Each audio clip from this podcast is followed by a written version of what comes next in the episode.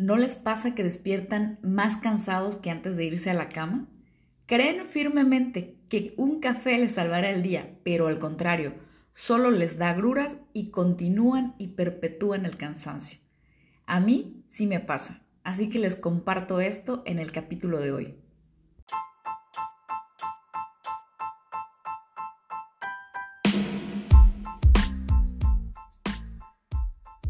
La línea de vida es un continuo intermitente, picos arriba y picos abajo. Mientras eso sucede, quiere decir que seguimos respirando. Y en cada subida y bajada hay mucho por aprender, por descubrir, por replantear, por cuestionar. Bienvenidos al podcast Intermitente, donde abordaremos distintos temas que nos mueven, nos motivan o que nos chocan o incomodan, pero que de alguna manera nos dejan algo para pensar o sentir. Soy Leticia Laguna, coach life, aventurera, aprendiz y me encanta escuchar y contar historias de vida.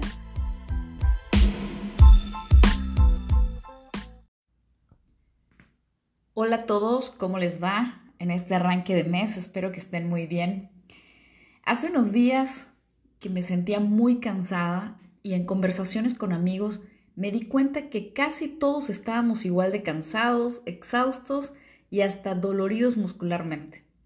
Tipo, me desperté, me duele la espalda o me duele el cuello y no sé por qué, porque no hice ningún mal movimiento, solamente dormí. O el clásico que despertamos y sentimos que no estamos bien descansados y no hay ningún café, por muy bueno que sea, que nos levante de ese cansancio que vamos acumulando.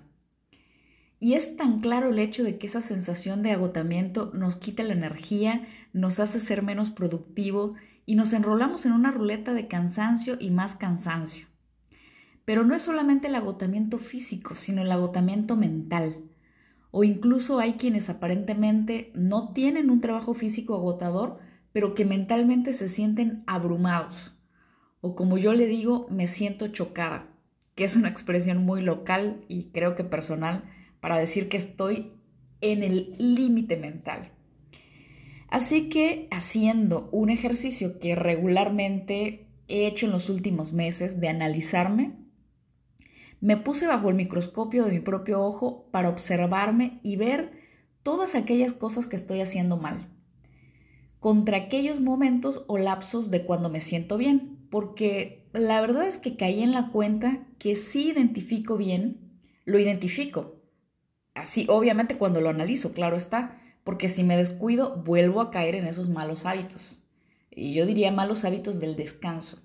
O quizá no solo del descanso, sino de la hiperactividad. Y según mi percepción, no soy la única a la que esto le pasa. Pero para plantearles esto tengo que ser sincera y desnudar un poco mis hábitos con ustedes. En mi caso, me pasa que tengo un exceso de, actividades en todos los sentidos. Y por otro lado, no le doy el valor y el lugar que se merece el descanso. Por ejemplo, hay muchos días o muy seguido, bueno, bueno, está bien, casi siempre, que al despertarme, lo, lo primero que hago, incluso cuando me estoy bañando o lavando los dientes, antes de cualquier, hacer, cualquier otra cosa, Pongo un video, un audiolibro, música, lo que sea, pero enseguida al levantarme ya estoy consumiendo contenido. Claro, actualmente tenemos esa practicidad que nos da tener una bocina y elegir del amplio catálogo de ofertas de contenido audiovisual que tenemos. Así que desde hacer esas actividades, desde, desde que empiezo a hacer esas actividades, ya mi mente se empezó a llenar de información. Después regularmente, cuando me preparo el desayuno, pongo un podcast, ya sea de humor, de historias, temas profesionales, temas de crecimiento, no importa el tema que sea, siempre hay un podcast muy bueno por escuchar. Después, al momento de tomar un desayuno, pues da tiempo de unos minutos de poner Netflix o YouTube, lo que sea. El caso es que desayunando también ahí hay contenido que tiene mi mente al mil. Y después, si tengo que trasladarme a la oficina o alguna reunión en el coche, también hay más contenido por escuchar o simplemente música. Después, naturalmente, hay que enfocarse al trabajo donde hay reuniones, hay que revisar correos, atender llamadas y hacer una y mil cosas. No importa si son días de home office o de ir a la oficina. Siempre en el trayecto o en algún inter hay algo que escuchar. Hasta de vez en cuando noticias locales. Y eso que trato que sea lo menos posible. Pero si no, pues al menos la, como les digo, al menos la música. A la hora de la comida, mientras cocino, de nuevo, mientras estoy ahí picando y asando, cociendo, lo que sea, me pongo a escuchar algo y al momento de comer ni se diga. Y eso que regularmente pasa que puede ser frente a la tele, ¿no? O frente al celular o frente, a frente al computador incluso. Eh, luego, pues hay que continuar con el trabajo. En la tarde, eh, ir a alguna reunión o lo que sea. En la noche, leer un libro, ver una serie, una película antes de ir a dormir. Y bueno, ya estando en la cama, obviamente revisar todas las redes sociales. Yo regularmente uso Twitter como para estar un poco al tanto de lo que pasa en el mundo porque eso lo utilizo como mi fuente de noticias. Y después de todo un día en el que la mente no descansó ni un solo momento, intento dormir. Con ese pobre cerebro en hiperactividad. Y simplemente, sin saber por qué, así como, bueno, sin, aparentemente saber por qué, porque obviamente lo sé, pero llega el insomnio. Duermo mal o medio duermo y al día siguiente lo mismo. O sea, vuelvo a tener ese patrón y esa rutina que me vuelve a dar en la torre al llegar a la noche. Y bueno, también no se diga cuando hay que hacer limpieza, lavar ropa, ir al súper, estar con los perros o salir con los amigos, que a veces pasa el tiempo que no nos veamos y, nos vamos llenando de actividades, ¿no? De, de, no tener ni un momento para que el cuerpo y la mente descansen. Y luego me pregunto por qué rayos me siento cansada o por qué mis amigos y conocidos se sienten cansados. Y me di cuenta que realmente dejo muy poco espacio para descansar, si no es que nulo en muchas ocasiones. Pero descansar hasta de los ojos y de los oídos, no ver ni escuchar, ni leer absolutamente nada. Solo estar, solo contemplar el techo o incluso solo respirar. Hay días en que por las noches me digo a mí misma, Leticia, concéntrate en dormir. Pero pues la mente vuela y vuela porque ha estado todo el día como hámster y no le doy tiempo a parar. Y bueno, miren la paradoja, que en vez de ponerme a descansar, me puse a buscar información sobre el hecho de no descansar bien. Y hay un dato muy interesante que les comparto. Según la Academia Nacional de Ciencias en los Estados Unidos, las personas que no duermen y descansan bien tenemos mayor riesgo de padecer enfermedades crónicas como hipertensión, diabetes, depresión y obesidad, así como cáncer. Porque el sueño es muy, muy importante ya ni no digamos ni siquiera el hecho de comer bien y hacer ejercicio, que eso debería ser por default, pero además eso se tiene que complementar con descansar bien. Y bueno, además claro que cuando, cuando estamos así, que no descansamos bien, nos ponemos de mal humor. Si nos ponemos de mal humor, andamos tirando mala vibra por donde pasamos, en el trabajo, con la familia, con la pareja, hasta en el tráfico. Y bueno, aquí en esta zona que además hace calor, imagínense que nos, entonces ahí nos encontramos y andamos todos como zombies, ¿no? Aparte de mal dormidos, mal descansados, acalorados.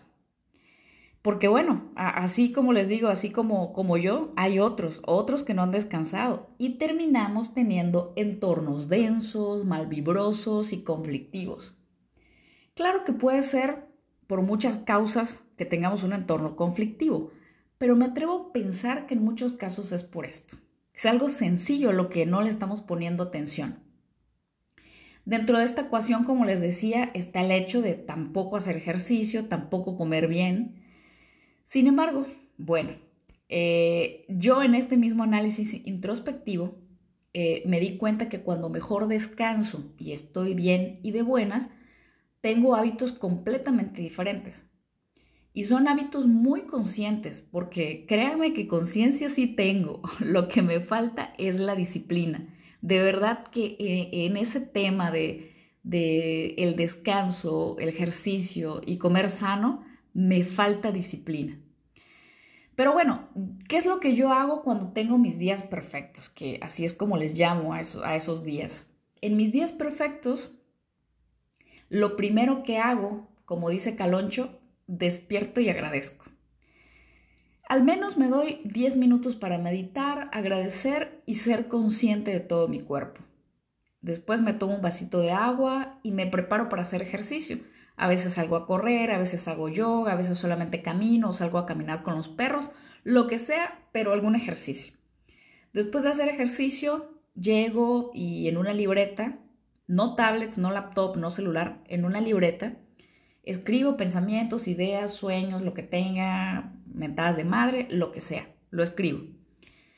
Después me baño, me arreglo, me preparo el desayuno en total silencio y más o menos pasa entre hora y media y dos horas de actividades antes de ver el celular. Luego, naturalmente, hago mis actividades diarias del trabajo, lo que sea, y a media tarde tomo un descanso de al menos 20 minutos. Puede, a, veces esos descansos son siestas, pero si no, simplemente estar descansando sin música, sin televisión, simplemente estar ahí, que mi cuerpo eh, esté descansando, ¿no? Y que mi mente no, no tenga ninguna interacción de contenido externo, porque suficiente tenemos con los pensamientos que ya traemos, ¿no? Bueno, así que en esos días, después de, de tomar ese descanso a media tarde, continúo con las actividades que se tengan que hacer y por la noche al menos media hora antes de irme a la cama dejo el celular. Creo que lo ideal sería una hora, pero al menos intento hacerlo media hora antes. Algo más que hago en esos días perfectos es que me hidrato muy bien durante el día. O sea, desde la mañana yo empiezo a tomar mi agüita o mi suero y por la noche, una hora antes de ir a dormir, no tomo agua. Porque si no, pues hay que levantarse en la noche, en la madrugada, a descargar la vejiga y ahí ya le dimos en la torre al descanso. Este tip me lo dio mi amiga Jessie y la verdad es que es muy bueno. Obviamente, bueno cuando lo ejecuto. Y al final, pues hago una meditación, una oración de agradecimiento y de verdad que esos días todo es miel sobre hojuelas. Cuando hago eso e hilo uno, unos días, unas semanas de estarlo haciendo, estoy más creativa, me siento más productiva, me siento de buen humor, de buen ánimo, eh, y definitivamente rindo más en el trabajo y en mis actividades diarias. Eh, yo estuve, obviamente, leyendo algunas cosas también para compartirles y, veía que eh, los expertos en sueños, porque sí, hay expertos en sueños, déjeme decirle, hay doctores que se especializan en, eso y está genial. Es increíble que hayan doctores de sueño, pero bueno, los hay. Y ellos recomiendan que es importante que establezcamos un horario regular tanto a la hora de levantarnos como a la hora de acostarse. O sea, ya desde ahí tener esa disciplina para garantizar al menos unas seis horas de sueño, pero de sueño profundo y bien descansado.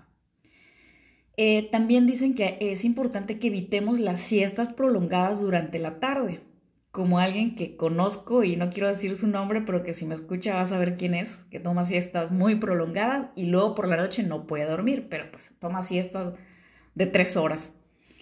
En fin, ya sabrá quién es si me escucha. Eh, otra cosa que, recomiendan estos expertos en sueño es evitar o reducir la ingesta de bebidas estimulantes como café, té y alcohol, o incluso tabaco, antes de acostarse preferentemente, ¿no? Ya que esto provoca un efecto negativo en la calidad del sueño. Otra cosa es evitar la automedicación para favorecer el, sueño, porque si nos automedicamos y no hay una, un seguimiento profesional de este tipo de medicamentos, podemos hacernos adictos y, terminar afectándonos y alterar todos los ciclos de sueño naturalmente que tenemos. Otra cosa que recomiendan es evitar comidas abundantes o pesadas antes de acostarse, así como pues la realización de actividades estresantes, ¿no? Es, importante cenar ligero, eh, al menos dos horas antes de acostarse. Pero, pero aquí, sobre todo en México, es tan clásico que uno se va a cenar eh, tacos, tortas y tamales y todo lo más pesado del mundo y luego la noche pues eh, el reflujo y todo lo que pueda pasar, ¿no? Como les digo, yo no soy experta en esto, pero también mi compromiso cuando yo les comparto información, pues es investigar y documentarme para las cosas que les, que les, que les comparto, ¿no? Y bueno, otra cosa que, recomiendan también es crear condiciones ambientales adecuadas para poder descansar bien, como no tener luces o luces de tablets o de computadoras ahí en el lugar donde estamos durmiendo, o los famosos, eh, ¿cómo se llaman? Pulseras o, o teléfonos inteligentes, que hay gente que hasta duerme con ellos, ¿no? Eh, recomiendan también regular la temperatura, los niveles de ruido, tener ropa cómoda, para que podamos conciliar, conciliar bien el sueño. Así que, bueno, mis queridos intermitentes, yo les invito, como siempre, a que hagan su propia introspección. En este caso, un análisis del descanso y de sus actividades diarias. Imagínense si yo que no tengo hijos, tengo miles de cosas que hacer y estoy cansada, ustedes que me escuchan y tienen hijos, seguro que están el doble o el triple de cansados. Pero hay que darse un tiempo y sobre todo estar desconectado un rato de redes, de cosas electrónicas, porque si esto nos hace a los adultos esta superdependencia que tenemos de los aparatos, imagínense lo que hace en la mente de un niño. Es importante que escuchen su cuerpo hagámosle caso y vamos a darnos la importancia que requiere el cuidado propio. Si nosotros no nos cuidamos, no valoramos nuestro cuerpo, nadie más lo hará.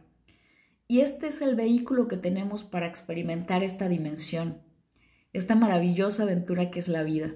Pero no está chido que este vehículo esté descuidado y jodido, porque refacciones ya no hay, o en caso de que hayan son carísimas.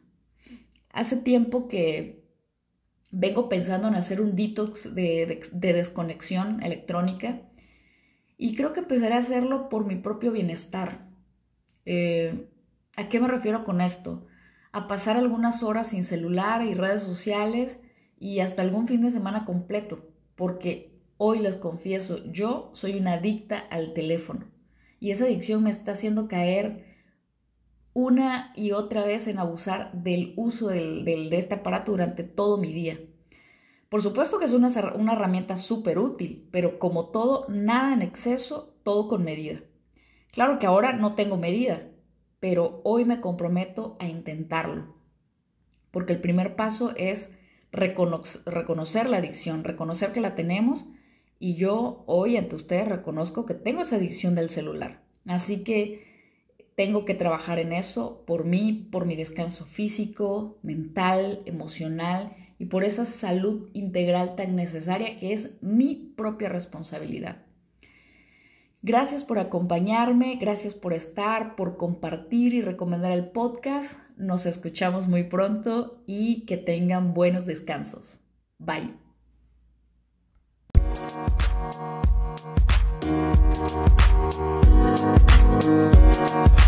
you.